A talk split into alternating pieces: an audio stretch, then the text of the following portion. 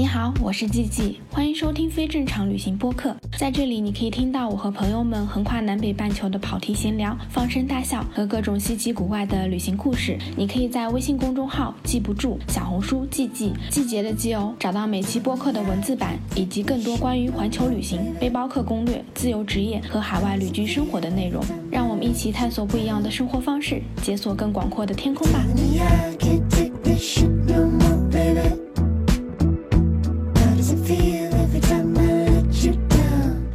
大家好，欢迎收听非正常旅行电台。这是一档横跨南北半球的旅行播客，带你用声音环游世界。上一期呢，跟大家聊了我去四川的旅行，其实主要就在聊成都的故事。但其实呢，我从成都之后，自己还偷偷摸摸的去走了一趟川西的小环线。所以今天这期呢，就是想要来跟大家聊一聊我的川西自驾游。然后跟我来聊天的还是阿听，然后打个招呼吧，阿听。Hello，大家好，我是阿听。嗯，然后我们今天就聊川西自驾。对，阿听，你有去过川西那边吗？嗯、我有去过，我就是今年寒假的时候去的。嗯，你那时候去，你都去了哪些地方？嗯、我想想，我我去的是呃康定，我去过了，然后我们就是沿着那个公路从成都一路后面开到了云南，就是具体的地点我有点记不清，我们待会可以边聊边回忆一下。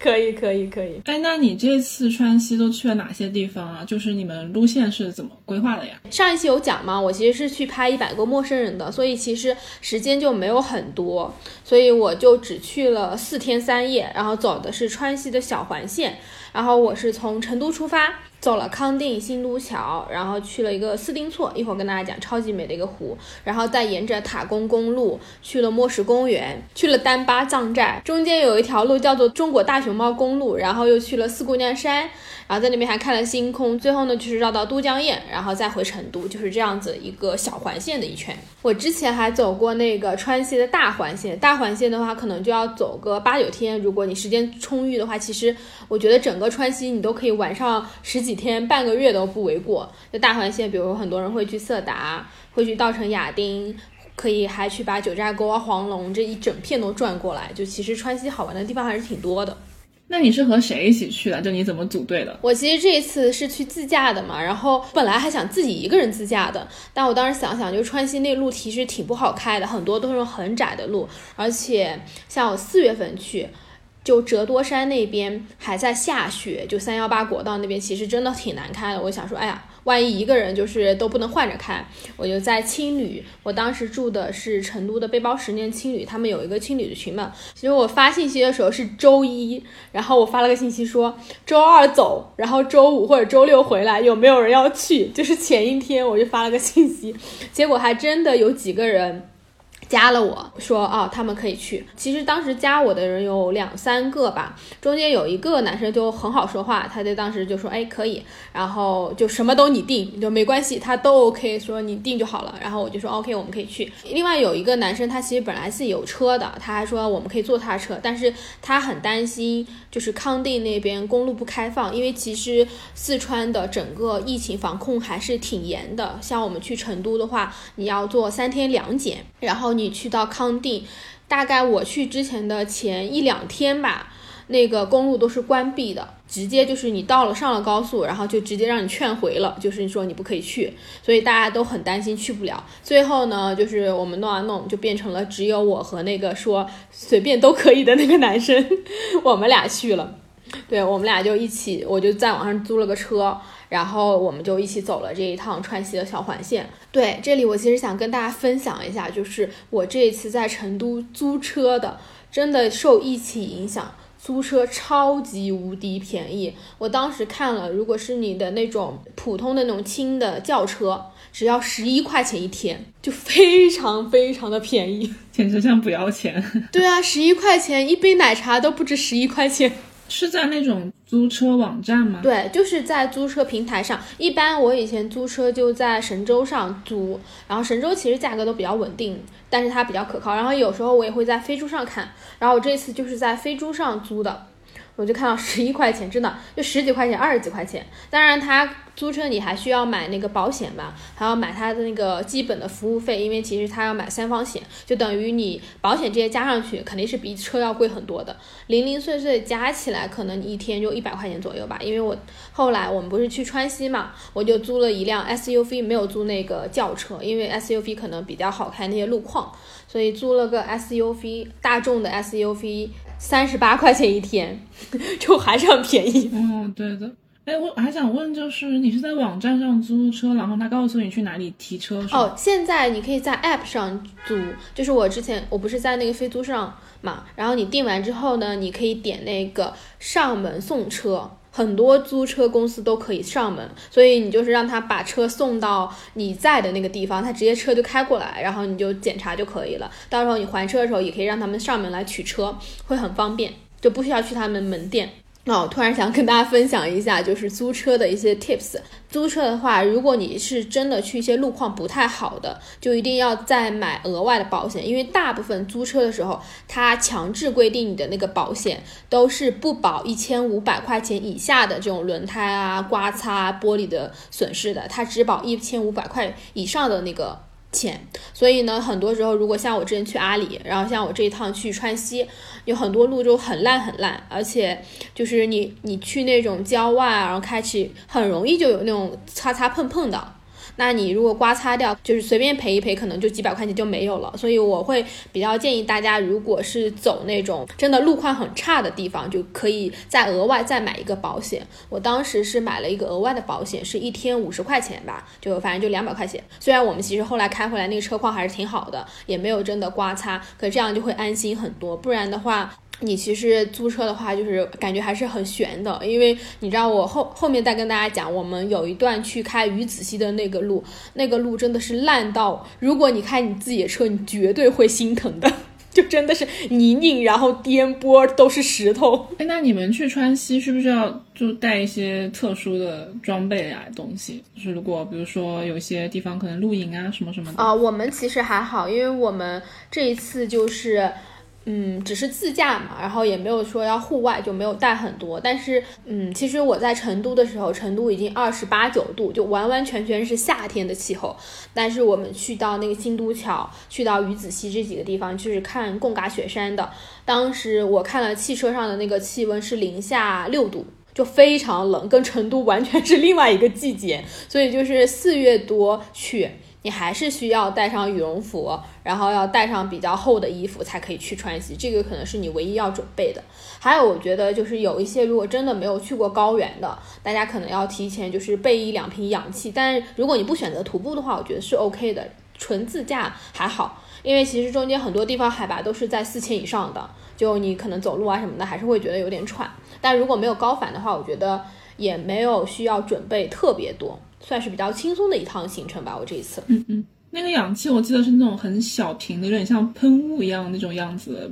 氧气瓶，对吧？对的对的，就是你可以背，然后其实那一罐很轻的，有点像空气清新剂，然后你摁一下就可以吸氧的那种。哎，那这一路的住宿怎么样啊？就是价格啊、条件啊什么的。住宿的话其实还好哎，因为我前面不是跟你讲，就是很多人都不知道勘定这条路是开通的，前面都一直封了，所以其实那边游客真的很少。我后来才知道，我去的那天是解封的第一天，就之前因为疫情的关系，然后因为这个下雪的关系，就下雪那个路就没法开了嘛，所以其实那个路都是封住的。我们去的时候解封第一天，也因为这样，真的就是完全没有游客，就住宿你真的是可以随便住，基本上你到了哪一家店都是没有客人的。所以当时我们就在平台上就订啊，就在去哪儿或者飞猪上，或者是高德直接上订，你就比价一下，看看哪个 app 上的价格更便宜，你就订，反正都挺便宜的。但是川西可能。整体来说，住宿条件就是过得去吧。还有一个，其实我想要跟大家讲讲，因为刚才也讲到说，这个四川的那个核酸政策还比较严格嘛。然后我当时第一天去四川的时候，成都那边是需要三天两检，就等于你进去之后，你就要先检一次，然后可能再过一天你还要检，就基本上是天天在核酸。然后呢？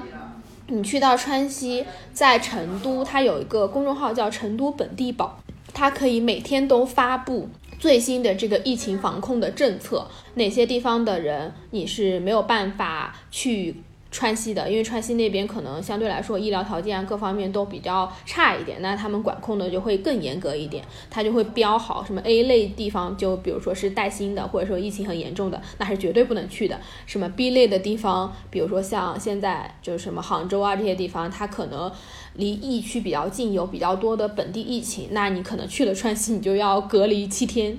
所以大家去之前一定要提前看好你能不能去这个地方，不要去了然后被隔离在那里，那真的是还蛮惨的。还有就是，虽然他说是四十八小时核酸你就可以去川西，但是实际上我们到了当地的时候，很多地方都是要单独的核酸检测的。这个可以一会儿我们在讲那个旅行路线的时候，然后来跟大家讲，就是其实很多个城市都是需要落地检的。就还是挺麻烦的。我基本上在川西的那几天就是天天核酸。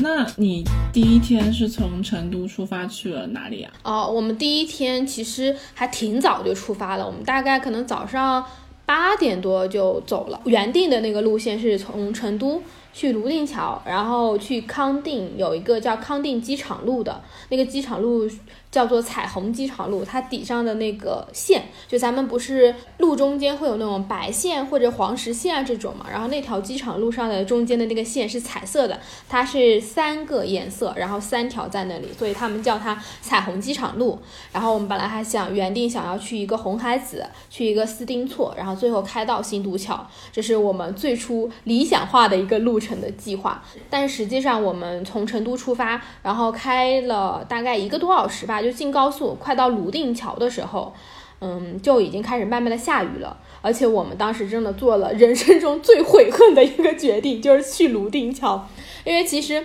我们如果不过泸定桥。对，我们直接从成都开到康定的话，就不用下来。然后泸定桥这个地方是要下高速的，但是下高速之后，我们看到前面就很多很多的人在排队。我们当时一看，我看那个地图，呃，就是已经全都是红色堵车的那个样子，它是一个巨大的大转盘，然后在堵车。可是我一看那个路程啊，只有五百多米，就堵车只有五百米。然后我看高德上显示，就是说，哎，堵车你可能要堵个十几分钟。那我们觉得十几分钟很 OK 啊，你就在这里堵堵，然后你下去再去看一下泸定桥。虽然很多人都说泸定桥没有什么看的，可是就毕竟是课本上出现的地方，我们想说就顺路，对啊，去看一下。结果你知道吗？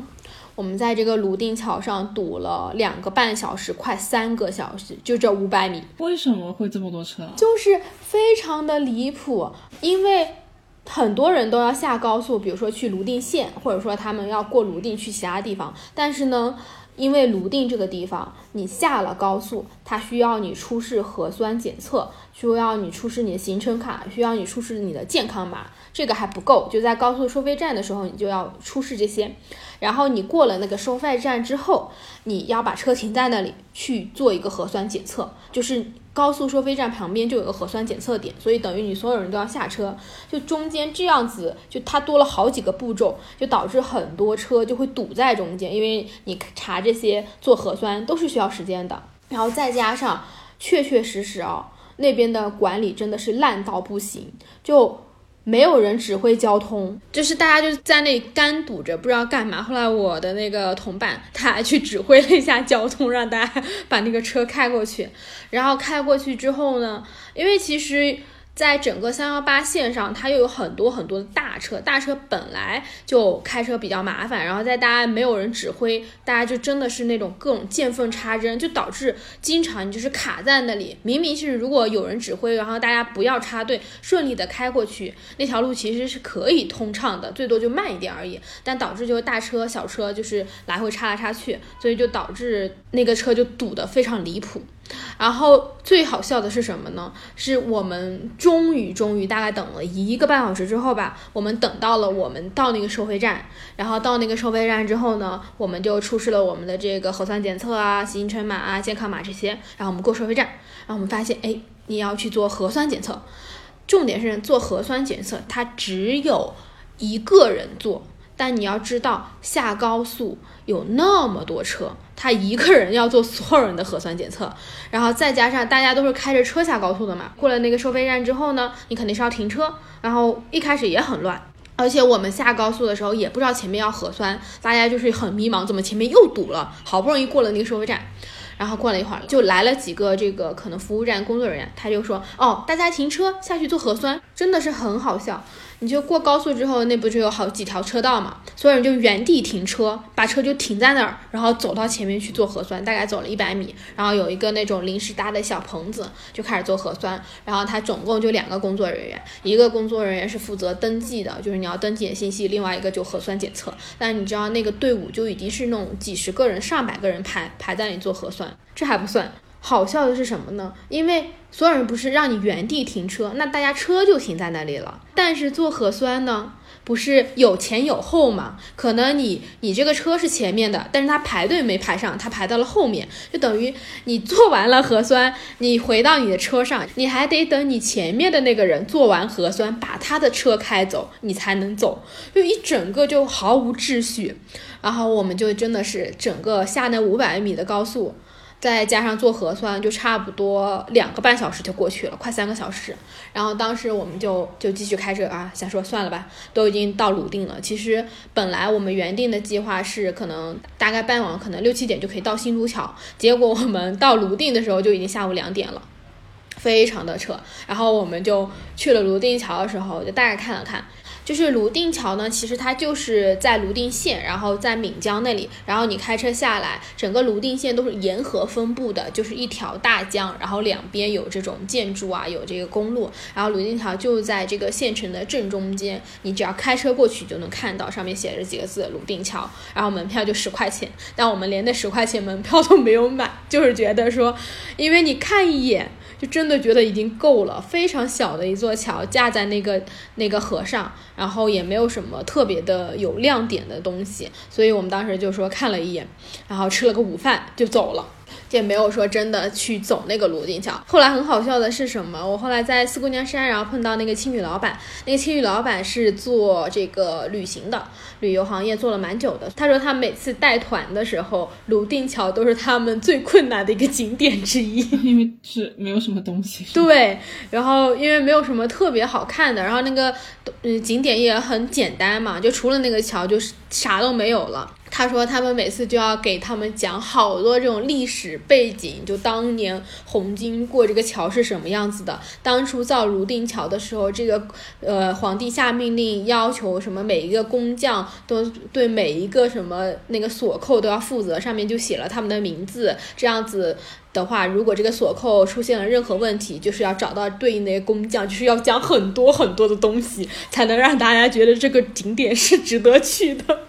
就超级好笑，反正我是不太推荐泸定桥这个景点，就真的没有特别多好看的，除非你真的对这里有什么革命感情、特殊的情谊，那大家可以去看一看。然后，对，这就是我们第一天去完泸定桥之后，就开始下雨了，然后我们就继续往前走，就开始走到了那个国道三幺八嘛。其实三幺八就是很多人都说此生必驾，就一定要去开一次的这个地方。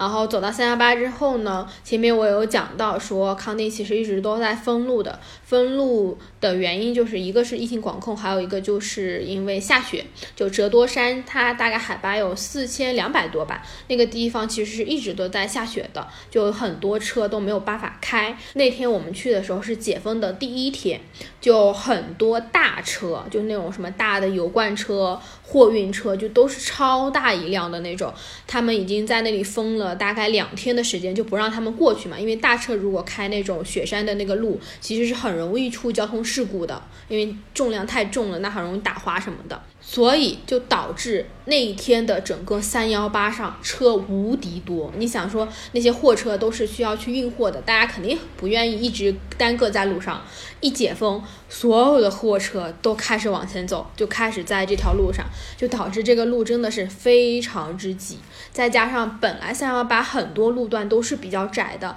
旁边可能都是山啊或者悬崖之类的，那个路就不是很宽。然后又有很多很多的盘山公路，所以我们一整个就是在堵车，就从泸定开出去没多久就已经开始堵了。堵堵堵堵堵，可能你看起来导航上面就显示说啊，这个地方可能八百米，可能你堵个二十分钟，但实际上都是一个小时起的。就是随便一堵就一个小时，随便一堵就一个小时，因为大车开得很慢，再加上它这条路线还经过很多那种小村庄，然后小村庄可能里面还有一些车开出来，那就大家在路口就相逢了，然后就堵在那里了，就一整个都都很难。然后我们当时在整个三幺八这条线上，就是往康定新都桥开的这个路上，我们又堵了大概两个多小时。就等于第一天就完全都在堵车。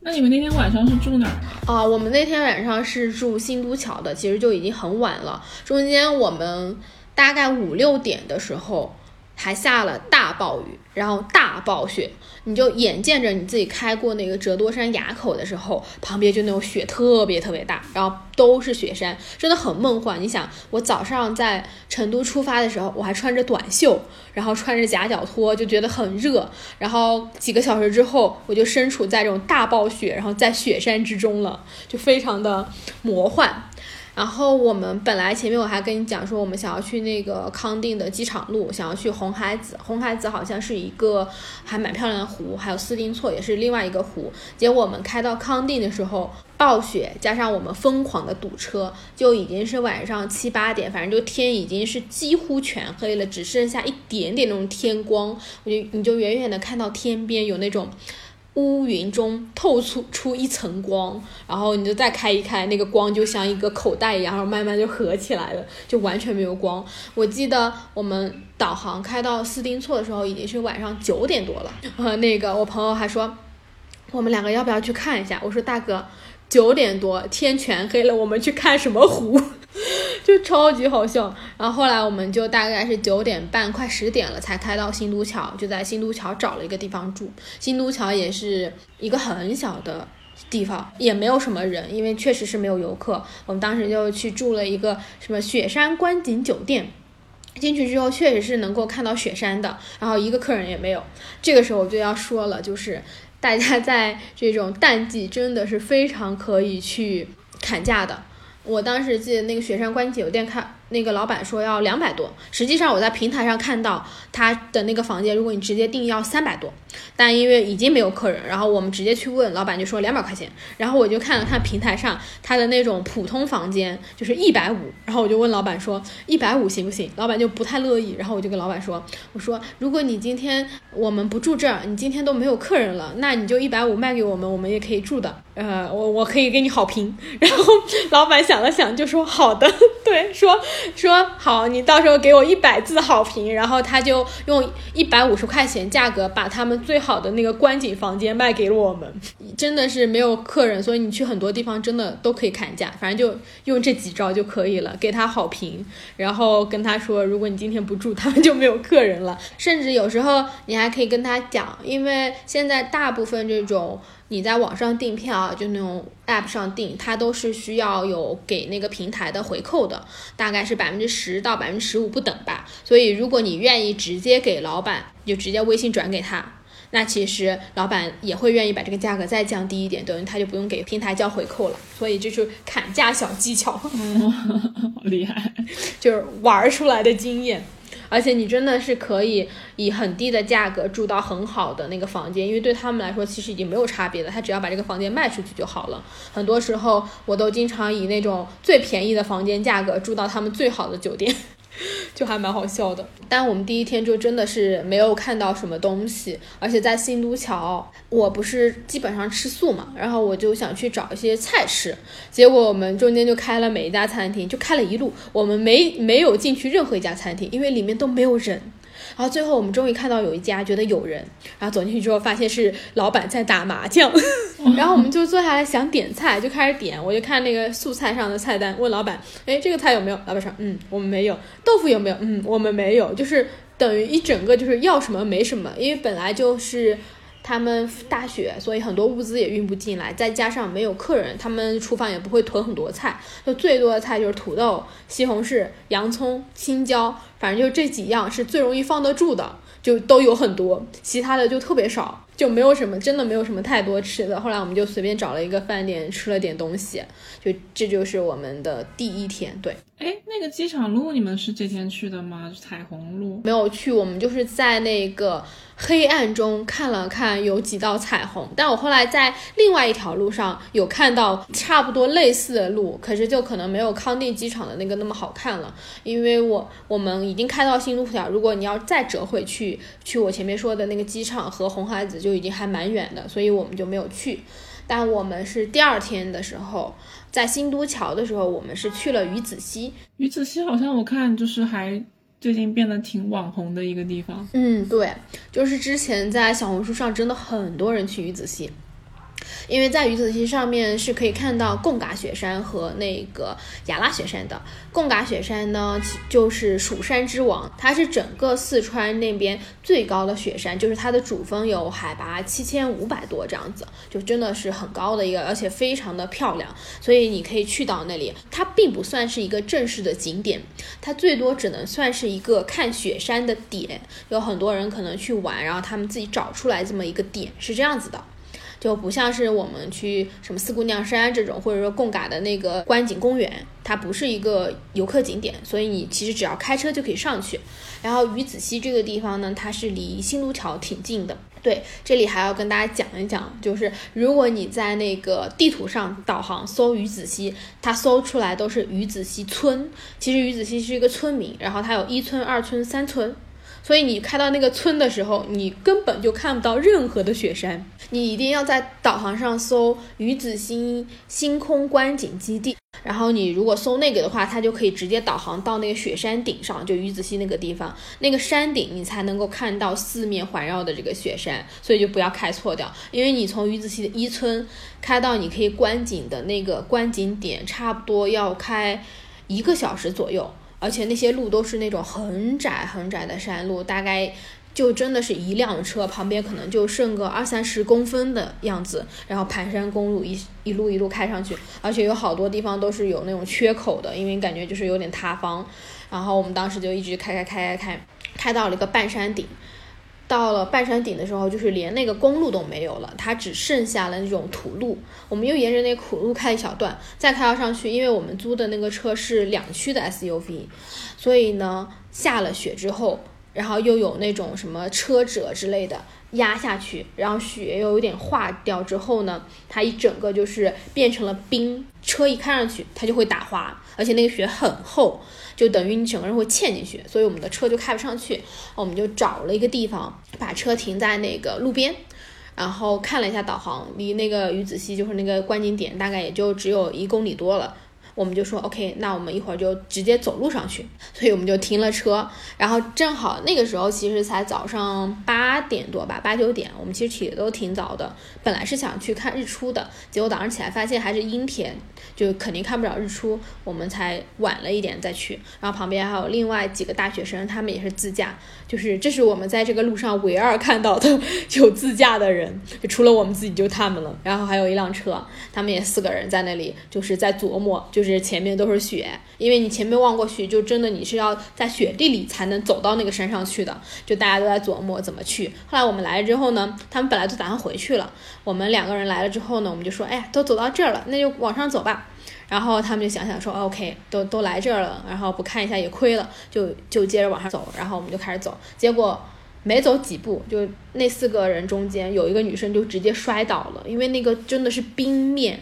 而且你有时候会看不出来，你看它像是那种雪，你一踩上去，其实它已经结成了冰，然后一下就摔倒了。后来那女生还在路边坐了很久。我跟我的同伴，我们两个人就先往上走，然后往上走的时候还看到一个藏族的大哥开着那种摩托车，背着一点东西，然后往前开。我们当时不知道这个观景点大概要走多久，因为导航其实是。嗯，大概说一两公里，其实你前面根本看不到，你就是看到一片雪山，一个山头而已，连路都没有，都被雪盖住了。我们就问了一下这个大哥，说哦，前面鱼子溪到哪里？但其实这整个问路的过程都是鸡同鸭讲，就是大哥他的那个普通话不是很好，然后他也听不太懂我们的普通话，然后他对于这些，就比如说贡嘎雪山啊、雅拉雪山啊这些东西，他对于他们的这些雪山的名字都是藏语的。他并不知道他们的普通话名字叫什么，嗯，所以就等于我们问了一个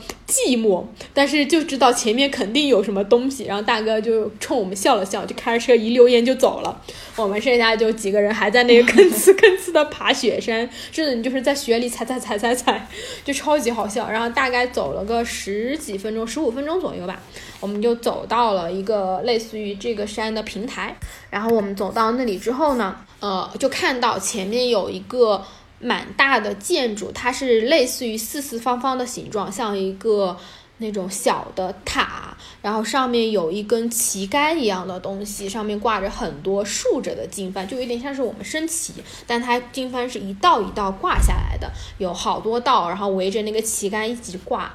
然后我就我们就看到了那个大哥的摩托车就停在那里，然后我们就往前走走走，走到那里就看到那个类似于有一点像是小祭坛一样的那个建筑，然后走进去之后，我们才知道哦，原来那个地方是卫桑，呃，是哪个卫？卫是火字旁，就是火字旁一个无畏的畏。然后卫桑的话，其实是在那个藏族的文化里面，他们是去焚烧一些，比如说是松柏枝，然后包括里面还会放一些什么青稞粉之类的东西，就焚烧这些东西，然后起到就是祭祀、供奉神灵，然后净化、除去那种污垢，就大概是这样的一个意思用。所以很多地方都有喂桑的这样的一个祭坛，尤其是在你的寺庙里。因为后来我真的有真正自己去喂桑，就在我后面几天的行程里，一会儿可以给大家讲。但是我们在这个。雪山顶就魏桑的这个炉是真的挺壮观的，因为它是我唯一见到一个上面还有经幡什么的，就是真的很漂亮。而且你走到那个山顶，山顶是一片空白的，因为我知道以前哦，鱼子溪那边其实火起来之后有很多那种星空露营的地方，但因为现在不是很冷嘛，就零下五度，就没有人 真的去露营，所以那些地方都没有。你走上去就是雪白一片，然后中间一个那样子的经幡塔立在那里，都一下就感觉哇，好神圣。而且你走到那个地方之后，真的是三百六十度无死角。全都一圈是雪山，而且全都是那种雪山的尖儿，因为你站的那个地方可能已经海拔已经四千多了，就你看到的都是雪山的山顶，然后山顶就是全都是那种雪白色的，然后一层一层叠在一起，还有一些云雾，真的就特别的仙，就感觉自己一下就处于在一个仙境里面，就是整个世界都是雪白的，特别的漂亮。嗯，所以可能也是他们为什么在那里搞了一个卫桑的地方，可能也是他们觉得这个地方很神圣吧。对对，因为很多时候像藏族他们挂那个经幡，他们都会选在那个崖口，或者选在有流水的地方、有风的地方，因为这样子对他们来说，每吹一次风，每经过一次流水，就等于是念了一遍经。所以呢，他们一般都会选择在这些地方，然后选择在一些雪山附近一些比较神圣的地方、比较纯净的地方，然后会有这种祭祀的。然后我们后来还跟这个大哥聊了聊天，他说他每天都来，他住在塔公，是大概离吕子溪可能开摩托车要一个多小时的地方吧。就真的，我们有时候有时候在那个三幺八上开车，就仿佛觉得自己这个车真的不好开，还不如人家一摩托车，就摩托车完全不需要堵车，然后开的可快了。对，然后那个大哥说他每天几乎每天都会来，然后我就在那里看了看大哥是怎么喂桑的，他是先去捡了很多小树枝，然后他自己还带了那种柏枝。那个松柏就是绿色的，还是那种新鲜的，他就要把那个东西放到炉子里。其实煨桑就是一个大的炉子，然后那个炉子你就可以点火，然后他是先把那树枝还有那个松柏放进去，然后点起来。点起来之后呢，我就看到那个大哥走到那个地方后面，不是有一个呃正方形的台子，然后那个地方是有台阶可以上去的，然后走到那个木杆有那个。经幡的地方，他就自己拿了那个经幡出来挂，然后他自己又在上面挂了好多经幡，然后当时我就在那看，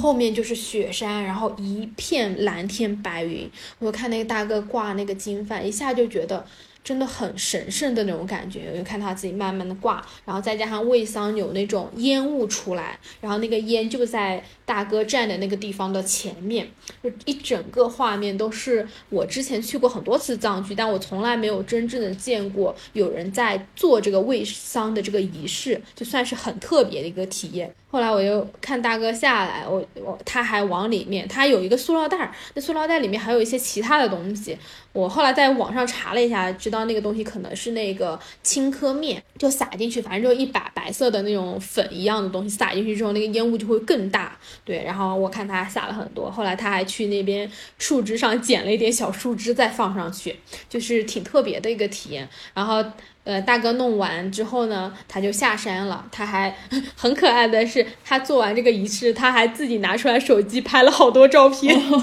他难道是想发个什么朋友圈之类的？今天又来喂桑了。哎呦，反正就还蛮可爱的。这个大哥，大哥还笑起来可那个纯净了。他还有镶了两颗金牙，然后一直然后一直跟我们笑。然后后来他就是他弄完之后，就跟我们打招呼说啊，他要走了。然后他就骑着摩托车又一溜烟的就下去了。然后，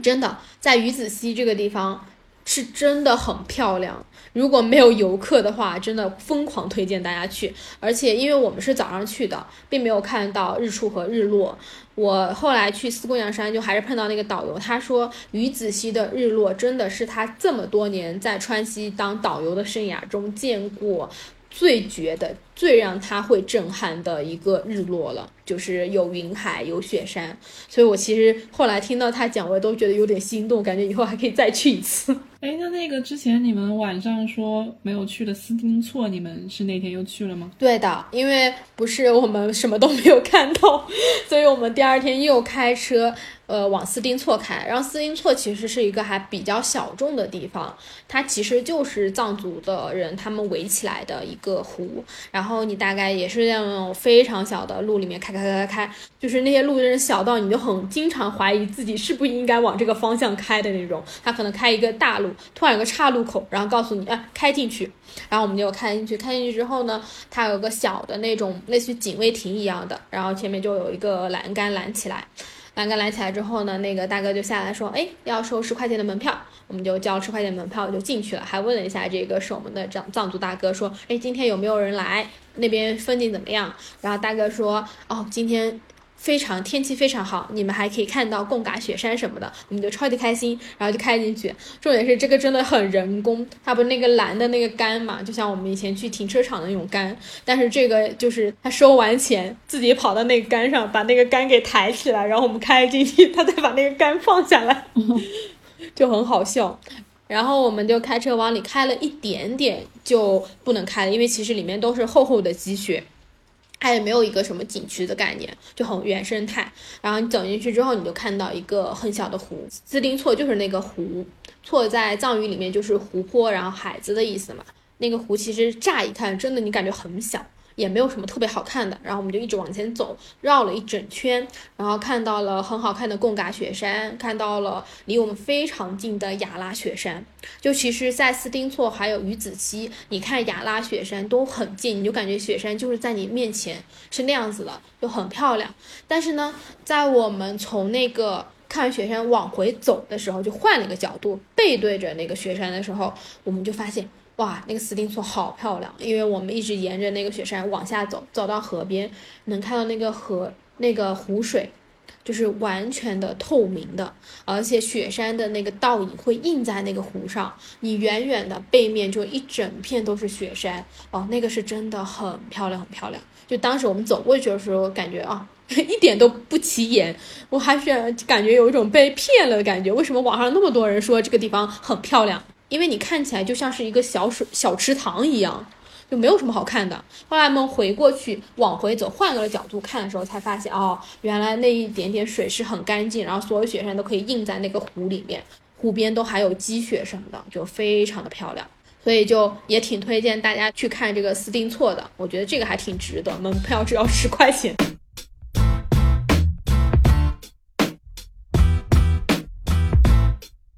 是第二天你们还去了哪儿吗？除了刚才说的这些地方？对，然后第二天就等于我们不是走那个川西的小环线嘛？那我们从斯林措之后呢，我们就是沿着塔公公路，塔公其实是一个塔公线，然后塔公公路那边其实草原，就有很多的。类似于有点像青海湖的那种感觉，它旁边有很多草原啊，有一些放牧的，那你可以去看，就沿着那条路开，就还挺漂亮的。但我觉得四月份其实草还没有特别茂盛，但已经有挺多，就是那些牦牛啊走在路上，有时候你在路上开开开，然后你就要给他们让让路，因为他们自己会横穿过去。所以就是塔公公路你可以沿着开，然后之后呢，我们是去了一个地方叫墨石公园，墨石公园也是一个网红打卡地。就真的是一个很网红的地方，嗯，但是呢，我们去的时候就是因为疫情的关系，真的是没有人。我们买了门票进去的时候，还在那个大巴车上等了很久，因为它其实是有一个景区的接驳车，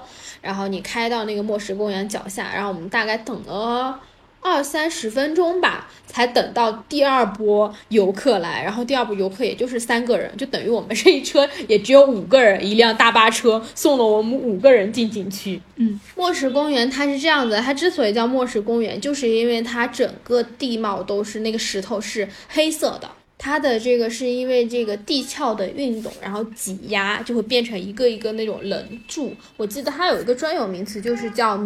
呃，迷棱岩，然后那个里面就有很多矿物质，然后因为地壳运动之后变成一条条带状，可能也是因为四川这边是很多是在那个地震带嘛，它就会有断层，然后断层的那个平移，所以就会造成这样的地貌。除去颜色之外，我觉得它其实长得还挺像那种雅丹地貌、喀斯特地貌的，就是那种形状都很好看，像那种很尖的那种山峰一样，是这样子的。而且它比较有特点的是一个。它的颜色是会变化的。当就是比如说湿度很大的时候，下雨的时候，它的颜色就是那种深黑色的、墨色的。然后当那个慢慢的天气变热，它里面可能水分蒸发或者什么样的原因，它就会变成那种灰色，就等于是那种慢慢的就是那个没有水，它就是灰黑色的那种感觉。所以它其实是不同的颜色。就像我们那天去的话，因为那天是大太阳。然后就你能够看到那个山上就是比较高的地方，那个地方的都是灰色的，然后在靠近底下比较阴凉的地方，那个地方才是黑的，所以还是挺有特点的。但是呢，我自己非常诚恳的觉得墨石公园真的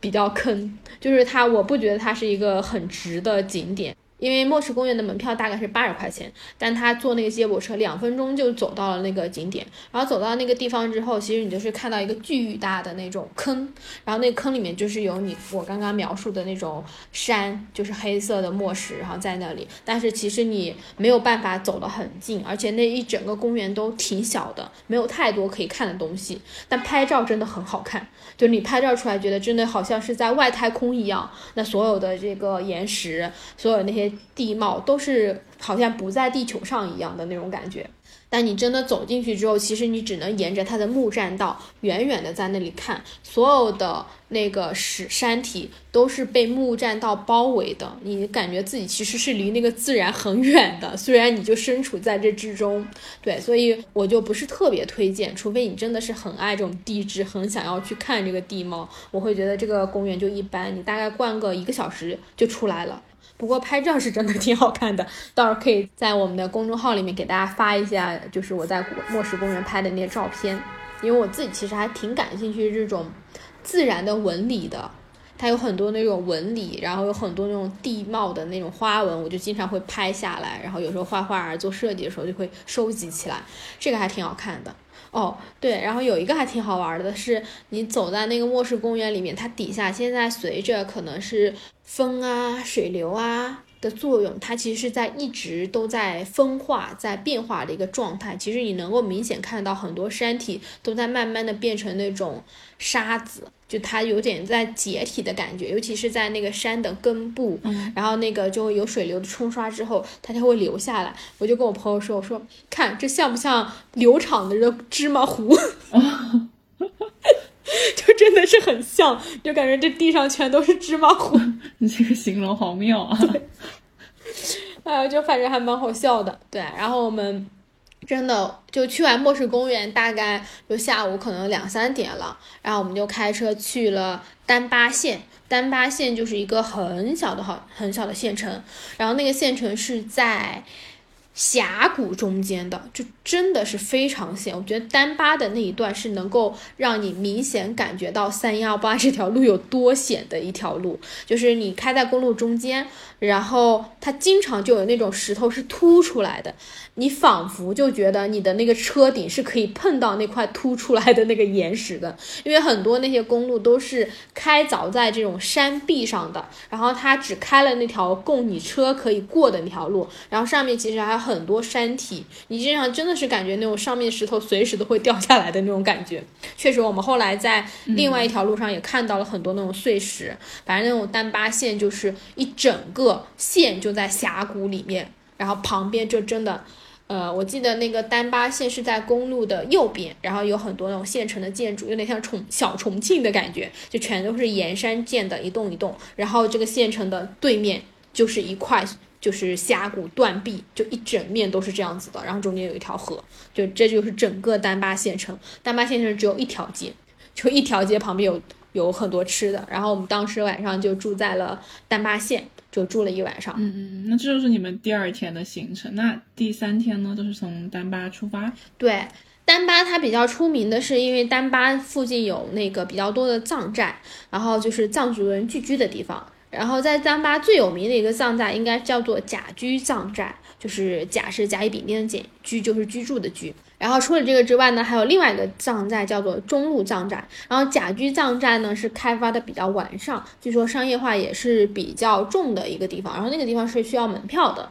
嗯，然后中路藏寨呢是刚刚开发，然后你也有公路可以上去，但是它可能商业化程度没有那么高，你可以免费上去。我们后来经历了前面一天墨石公园这个坑爹的景点之后，我们就觉得我们再也不要花钱去这种人工或者商业化成分很高的景点，我们就选择去了那个中路的藏寨。然后我们去了之后呢，我们是第二天早上去的。其实中路藏寨就是那个路真的很小很小，然后一直沿着那个路盘，你也看不到什么东西。反正我们在那个里面转，就它是确实是有挺多那种藏式的那种民居的。就有一栋一栋，然后全都是那种藏式的风格，然后四个角上还有那种四个风向，还插着旗什么的，还是挺好看的。据说中路藏寨啊那边最好看的是应该是三月底四月初的时候，就是那边有很多梨花开起来还是挺漂亮的。但是我们当时去，我觉得就算是挺普通的一个景点吧。我们还在导航上看了很多，还有什么博物馆之类的，就全都没有开。就可能真的是因为疫情的影响吧，很多这些就是你在地图上能看到的景点，它其实都是没有的。就整个那个你开到那个点，都发现没有建筑，非常的离谱。后来我们在那边逛了一下，我们就往回走了。我们就打算那天其实我们是计划去四姑娘山的。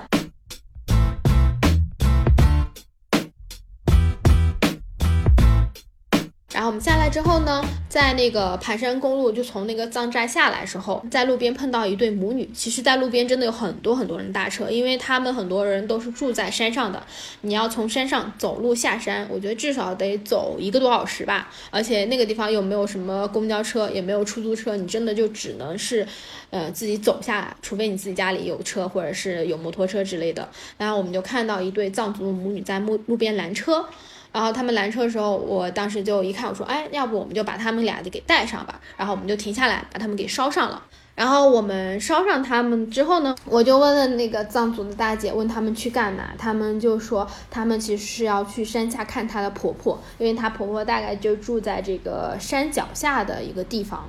然后当时本来他说啊，我们把他送到那个中路的那个藏寨的下面，他们自己走路去。我就想说，哇塞，走路很久。我就说没事儿，我们就一直接就开车把你送过去就好了。然后我们就开始送过去，然后送过去之后就跟他聊天。然后那个大姐说，他们其实是要先去一个寺庙，因为她女儿许了愿，然后她要去那个寺庙还愿，所以我们就开车送她去了那个寺庙。那个寺庙呢叫做莫尔多寺，它就是在路边上的一个寺。然后你开过去，你就看到那个主殿，它其实也不是特别大，不像那种藏区很多寺庙都非常大，其实就一个很小的殿，然后是金顶的。然后我们下车之后呢，我就看到那个大姐，她有在这个买酥油。然后买那个酥油灯，他们准备去那个还愿嘛。嗯，我就挺好奇的，因为我自己还没有就是真的跟着藏族人一起去还愿。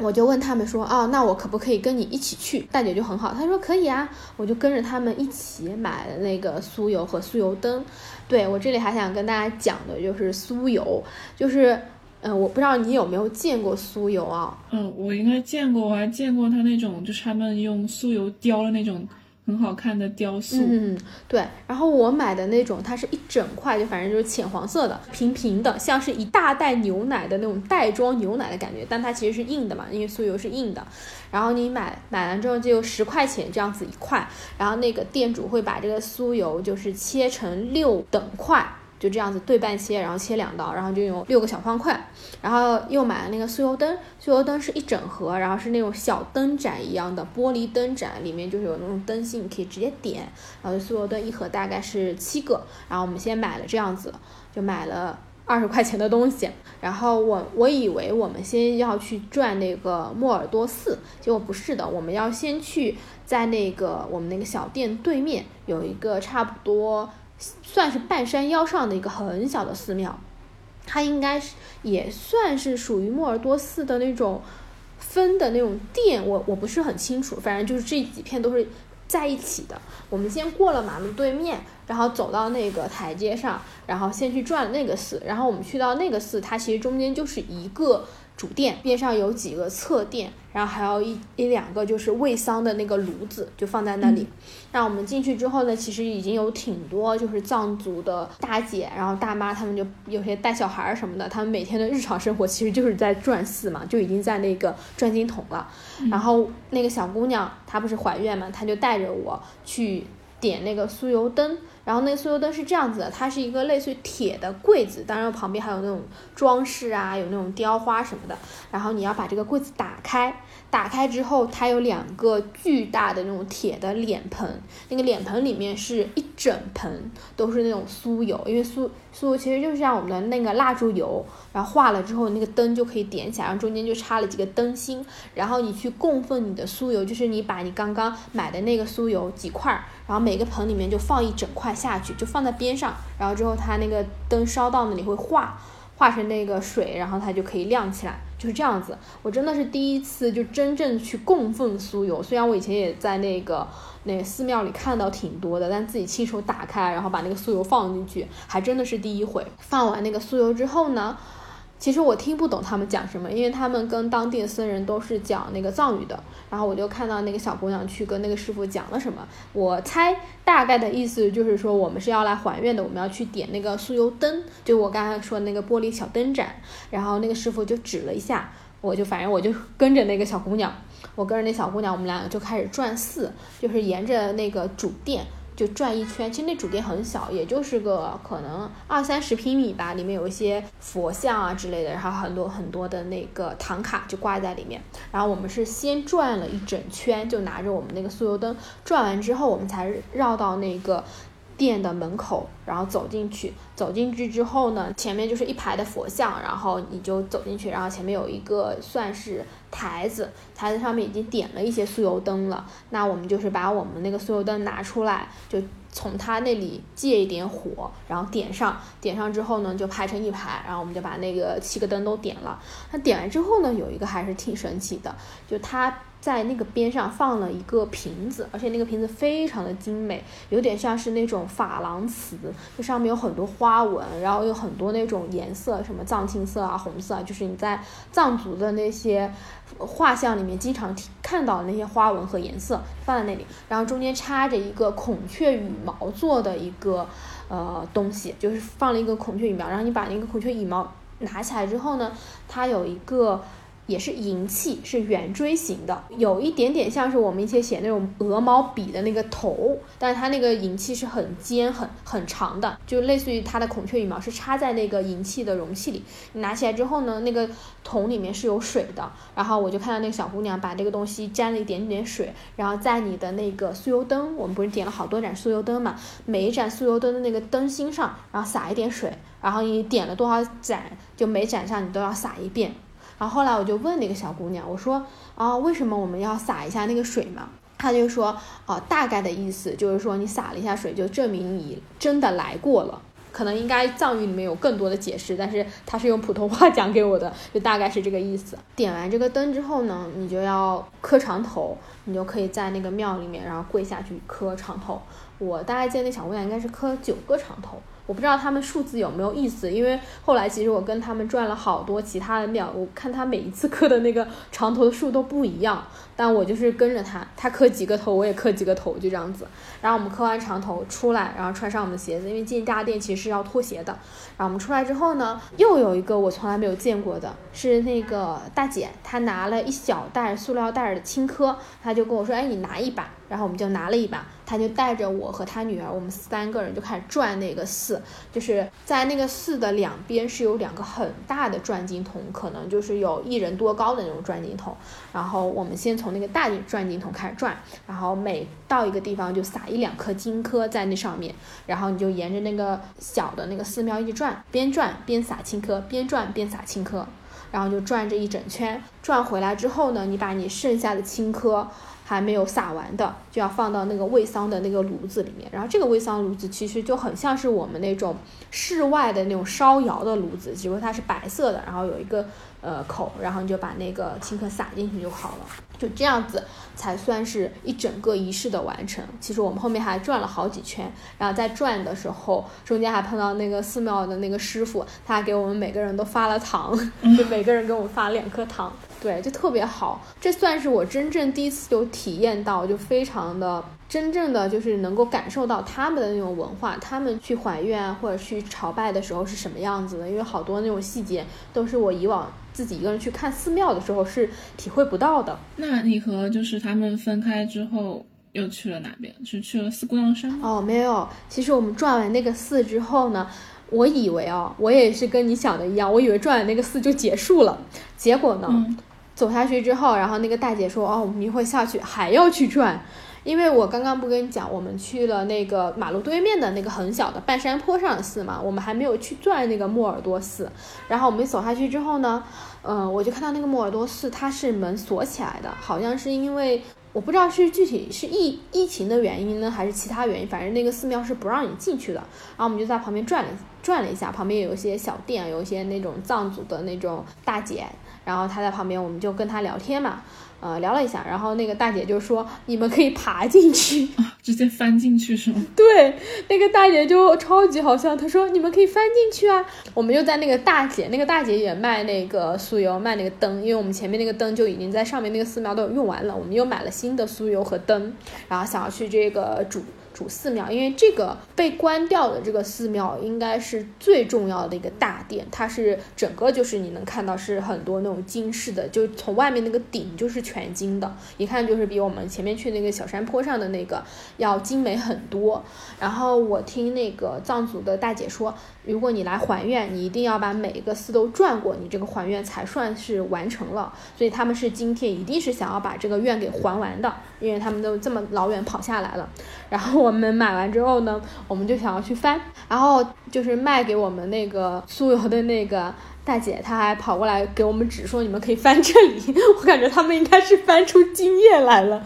她还跟我说：“你们可以翻这里下去。”然后其实那个地方是是在公路边上，但它是在公路底下的，就是公路其实要比这个寺。的那个墙体是要高的，你站在公路的上的时候，就你其实已经是跟这个寺的屋顶是齐平的，它是往下走的，嗯，所以等于我们要往下翻，它是台阶往下，那还挺挺难的。然后我看那个大姐在那犹豫，然后我就说没事儿，大姐我先来翻吧，因为我感觉他们有点害怕。我说我先下去看看能不能走下去，然后你我再接你们上去。然后我就一下就上去了，我就直接翻到那个栏杆上。然后旁边那个给我们卖酥油那个大姐说不要翻这你们去翻正门。他就看到我我站在那里，他就赶紧跑过来说你们去正门，你们去正门。然后我们又绕到前面正门，正门就有个台阶往下走，可以走到那个门上。那它前面是那种呃铁门，那个栏杆都已经锁上了。然后我们就站在那里，然后站在那里不知道该怎么办的时候，因为正门其实是翻不进去的，你没法翻，它那个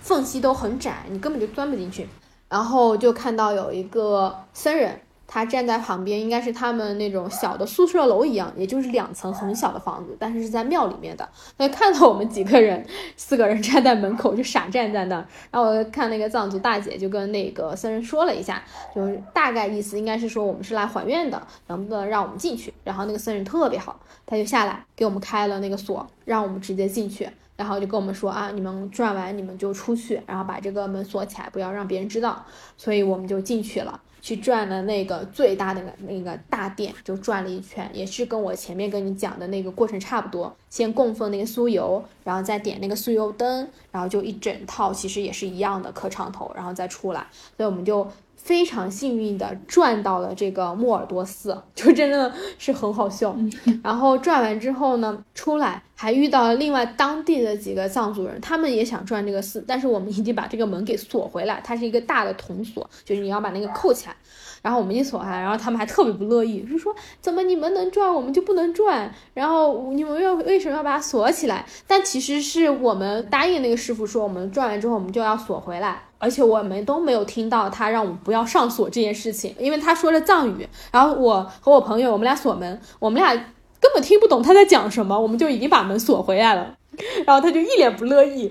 然后我们也没有没有说什么，我们就走了。就我以为转完这个寺就结束，结果还没有，在那个寺的背面有一条很小的小巷，然后小巷走进去有一个比我前面说的那个山坡上的那个寺还要小，那个寺我感觉就不到十平米，非常小的一个地方。旁边有一个婆婆坐在那种长凳上，就是她坐的那个地方就能看到我们刚刚去的那个莫尔多寺。她就走过去，她就跟我们聊天说啊，你们刚刚去转寺庙了，早上的时候这个庙还开了一下呢，你们刚刚也去转了。然后我们就说哦，现在就已经关掉了，不让进去。然后那个婆婆说啊，那你们运气很好啊，就还能转一下。然后我们就跟她聊了一会儿，就去转那个。最小最小的那个迷你寺，那个寺其实它的那个大门也锁起来，然后有另外一个婆婆在擦那个，就我前面跟你讲的，就是大家放那个酥油灯的那个铁的那个箱子，他在擦那个，然后他就跟我说，哎，你们如果想要去的话，你可以把这个门开进去，那个门是半掩着。一开始我们以为我们不能进到店里，然后那婆婆说没关系，你们进去吧，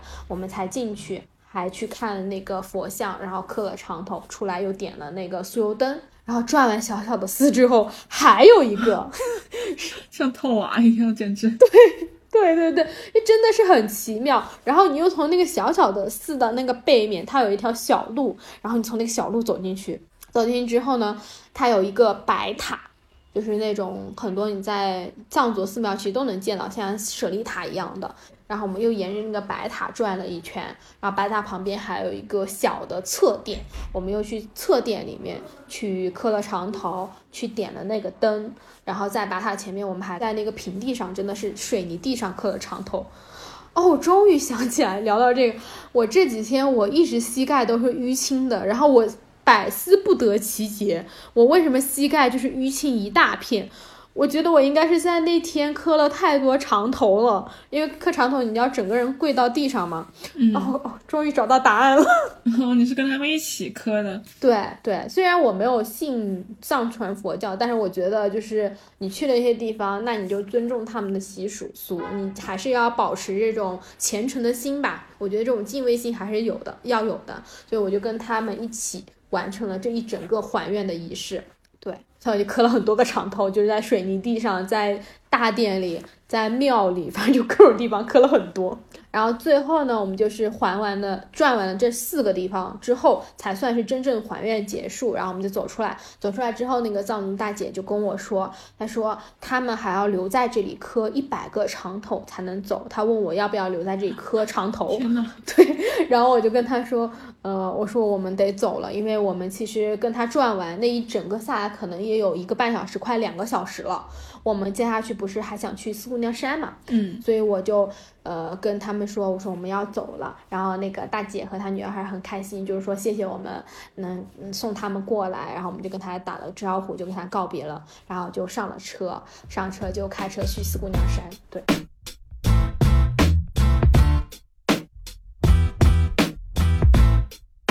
那四姑娘山就是怎么样？就听说四姑娘山景色很不错。对，四姑娘山真的是风景挺好的，而且我这次去 又是完全无人的一个景点。在讲具体我们去四姑娘山玩的之前呢，其实我想要跟大家讲一下四姑娘山是景点是什么样子的。四姑娘山它是有三个沟，一个叫做双桥沟，也叫长坪沟，还有一个叫海子沟。然后双桥沟是开发的最完善的一个地方，那个地方就是你可以全程坐游览车。然后进去，从里面一站一站玩出来。然后长坪沟算是半开发的，就一半你可以坐游览游览车，一半你是需要徒步的。然后海子沟呢是完全没有怎么开发的，就一整个你都是需要徒步进去的，而且这个地方就需要比较多徒步经验的人，然后有一些专业的装备你才能进去。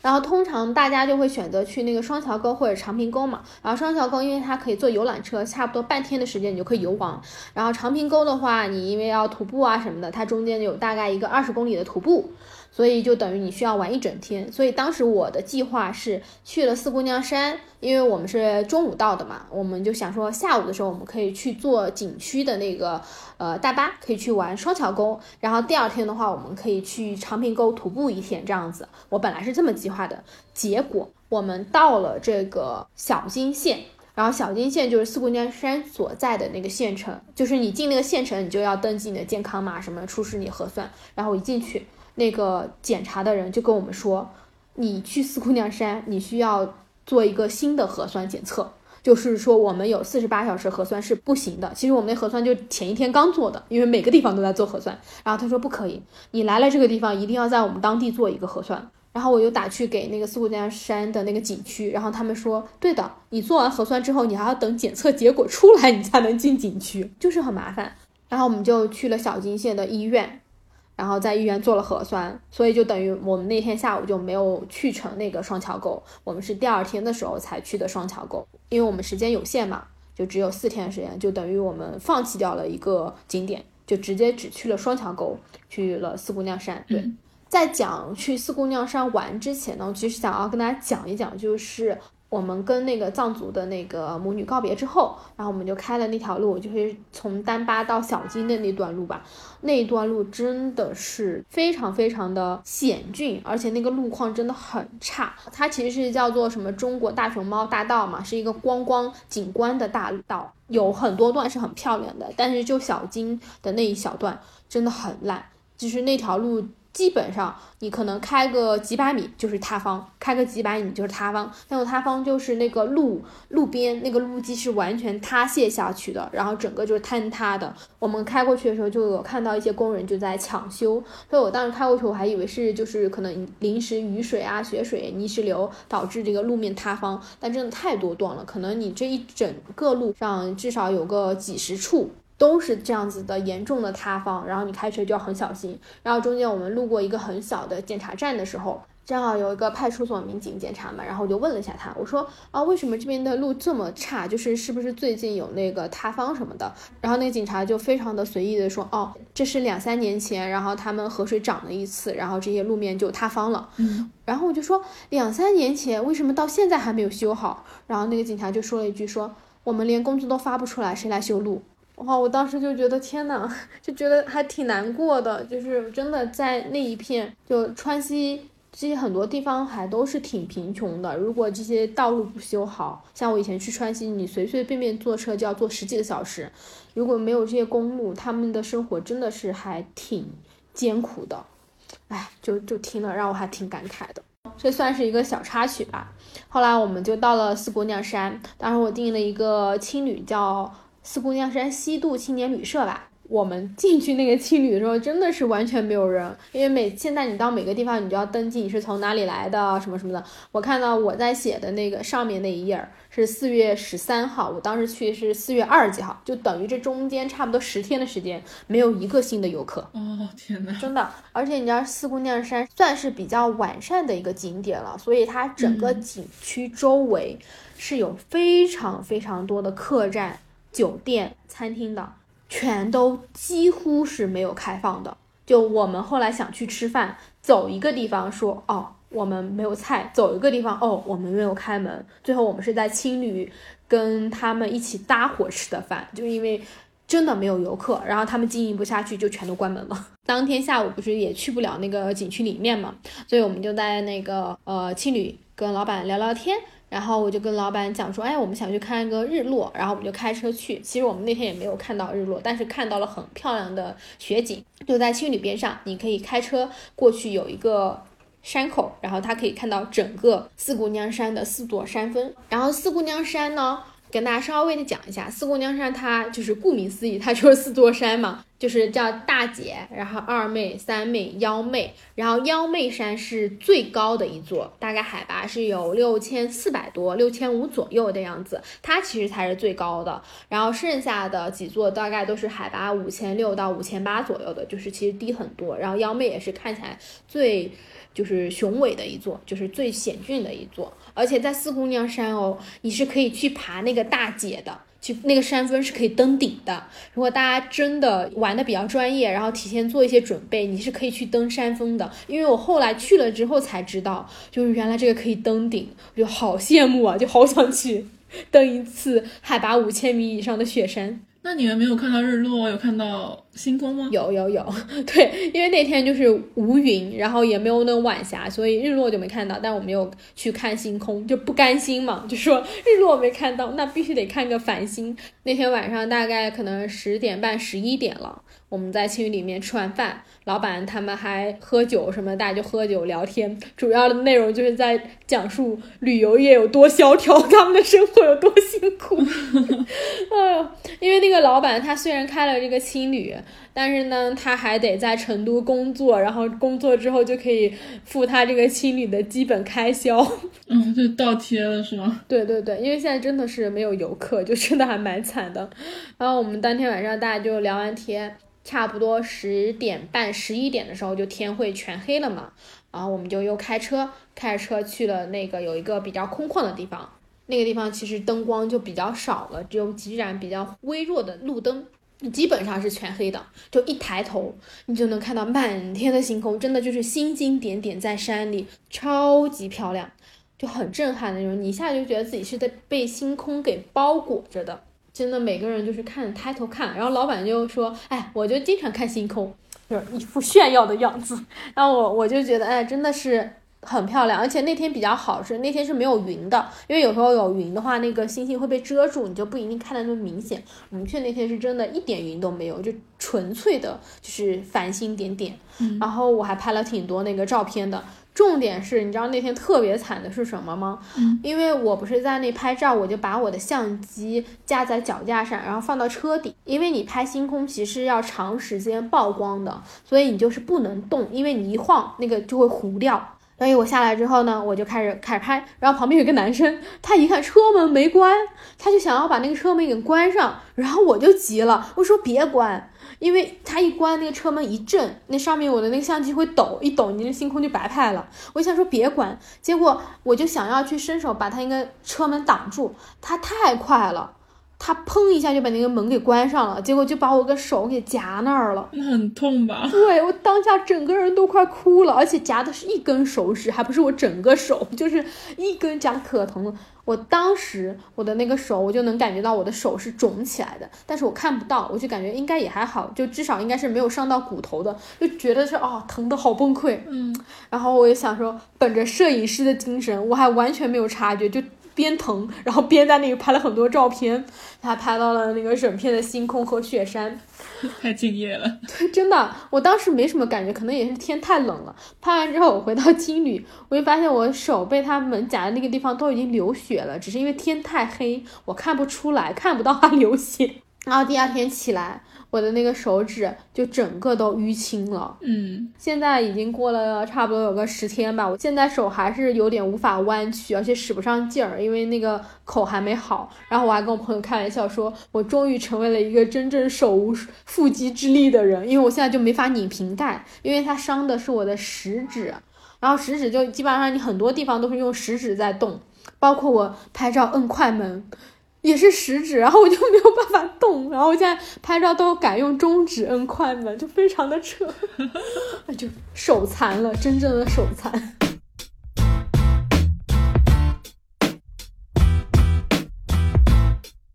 那你们接下来第二天就又去了哪里啊？啊，第二天我们就去了那个双桥沟嘛，本来想去那个长坪沟徒步的，但是想说，哎呀，可能时间就不够了，因为我们当天还要回成都嘛，所以我们就去双桥沟，就是那个可以直接坐游览车的。我们早上大概九点到那儿吧，我们是第一波游客，两个人，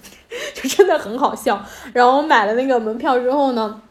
进去，进去之后，那个导游小姐姐跟我们说，我们先等半个小时再发车。然后我们在那里等了会儿，看看书什么的。呃，又来了两个人，是一对情侣，就整个一个旅游那种小巴车，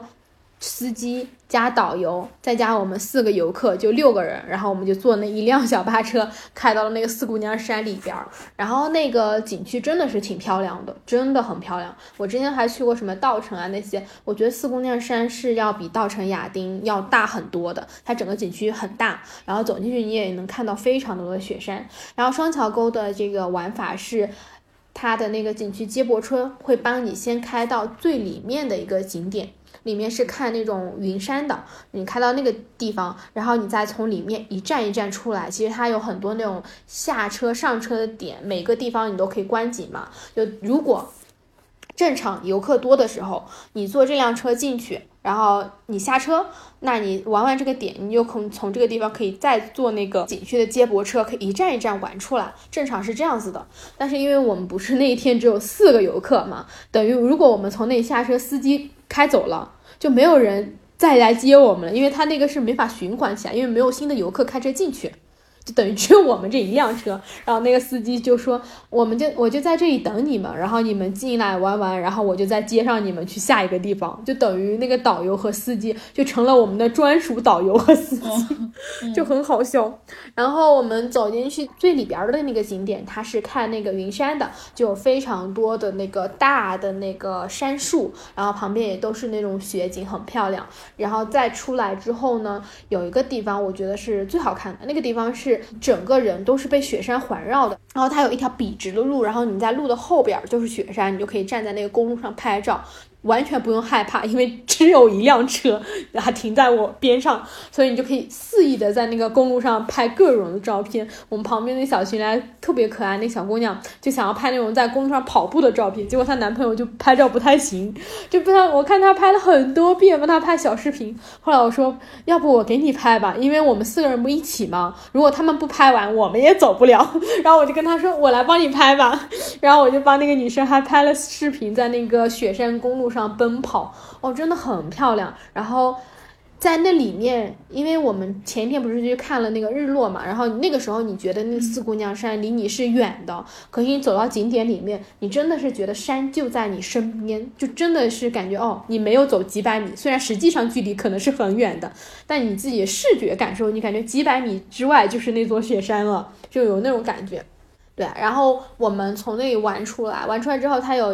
中间有两个站是有那种枯萎的沙棘，沙棘树呢，它是一种结黄色、红色小果子的，然后那个营养维 C 非常非常丰富。如果你现在来四川旅游，应该可以买到很多那种沙棘汁。我去年在若尔盖的时候，在住青旅的时候，还碰到一个东北的大姐，他们去那种山沟沟里采那个沙棘，然后她当时还送我一大盆，因为沙棘还挺贵的，就是营养价值很高，然后它又是有点像荆棘类植物，采下来之后那一整个树枝都是长满刺的，有点像玫瑰那种感觉，然后你要一颗颗剥下来，你手上就很容易被扎到。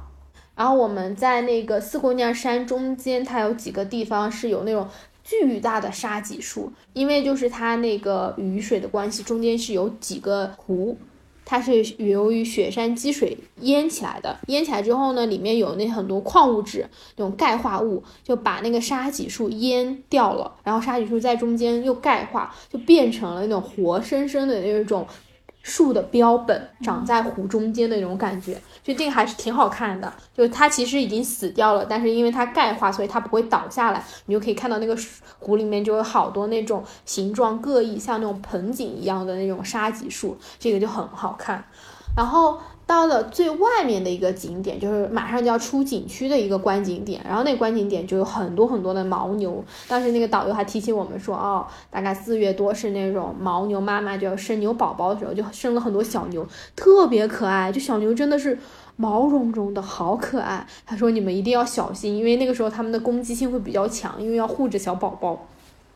然后我就我就开始在那个路边，它有那种路边栈道，我们在那边走，然后你走在栈道上，旁边有好多牦牛就在吃草，然后你盯着它们看，它们也会盯着你看，就特别可爱。然后你就一路走，就旁边还有很多那种柳树啊、沙棘树。当时呢，我以为那个栈道很短，就两边有草坪啊，有河，我就沿着那栈栈道开始走。等我走了十五分钟之后，我发现那个栈道是遥遥无期的，我还在那个栈道里走，而且中间你是无法从那个栈道里面下去，因为其实你能够看到栈道，如果你只要横穿，你就可以回到公路上，但是中间有很多牛，还有很多那个栏杆围起来，它就不让你走下去踩那个它的那个草坪，就可能保护生态吧，你只允许在栈道上走。然后我。又不想回来，因为我已经走了十几分钟，我感觉我已经走了超级多的路了，就回头可能还要走很久。我想说那不行，我就一直往前走，结果就一直往前走，走走走走，又走了二十几分钟。最后呢，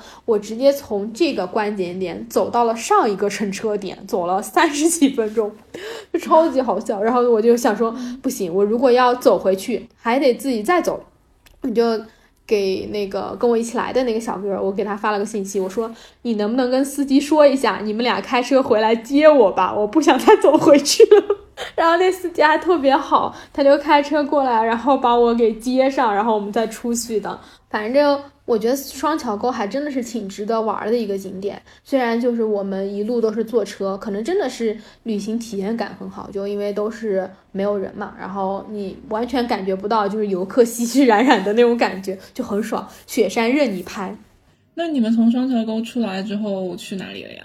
哦，从双桥沟出来，其实我们就返程了嘛。我觉得我之后还会再去一次，因为我还挺想去徒步的。觉得双桥沟就是先看看风景，然后之后可以去长坪沟啊，去海子沟，去真的去徒步。而且四姑娘山有非常多的攀岩，然后冬天还可以攀冰。就就我很想要去玩这个，对，那边有很多那种攀岩比赛，然后冬天的时候你可以去参加他们攀冰的活动。因为我们那个时候就看到有很多那种冰瀑布，就坐那个游览车的时候，我们就看到那个山上是有那种结冰的瀑布。我听那个导游说，他们有时候冬天就不是四月份，可能再冷一点的时候，那个冰瀑布会非常的大，然后大家就可以去那里攀。就你只要专业的设备什么，就可以去玩这个。我还挺想玩的，这算是我这一趟旅行留下来一个小小的念想吧，就之后可以再去。然后之后呢，我们就是回去回程的时候，我们就路过了一下都江堰，但都江堰其实没有什么太多可以看的，我们就在那山上看了一下整个水利工程，然后就开车回了成都。对，就差不多，这就是我们这一整趟的川西的旅行了，就是